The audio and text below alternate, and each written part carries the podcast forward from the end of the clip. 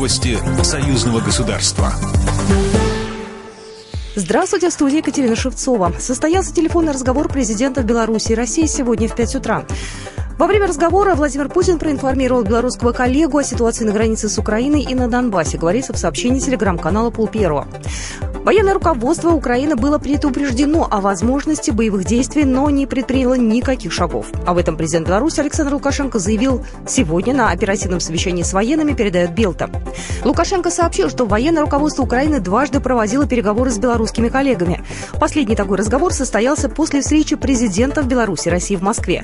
Нюансы переговоров глав государств были доведены до украинской стороны. Сегодня ночью до операции он попросился на разговор. Я говорю, говорите с ним. Вы ему предложили, от меня предложили, что после встречи с президентом Путиным наш президент Беларуси вам рекомендует немедленно связаться с министром обороны, генштабом России, для того, чтобы не началась эта бойня. Зная, что может начаться конфликт, он даже не позвонил в Москву.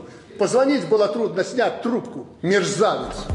Александр Лукашенко высказался о признании Луганской и Донецкой народных республик ЛНР и ДНР. Он сообщил, что этот вопрос стоит в повестке дня.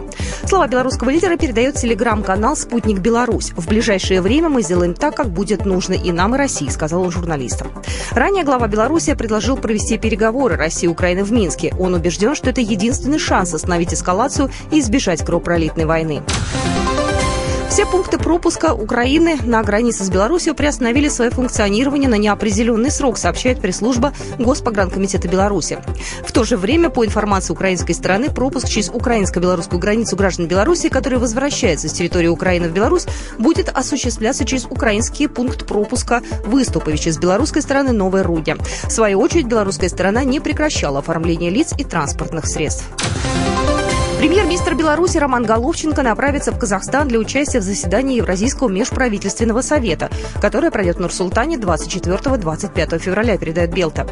Заседание Евразийского межправсовета пройдет в узком и расширенном составе. Кроме того, во время визита Романа Головченко в Казахстан намечена рабочая встреча с председателем правительства России Михаилом Мишустиным, председателем Кабинета министром, руководителем администрации президента Кыргызстана Акылбеком Жапаровым, премьер-министром Казахстана Алимханом Смаиловым, премьер-министром Узбекистана Абдулой Ариповым. Программа произведена по заказу телерадиовещательной организации Союзного государства. По вопросу размещения рекламы на телеканале «Белрос» звоните по телефону в России 495 637 65 22. В Беларуси плюс 375 44 759 37 76. Новости Союзного государства.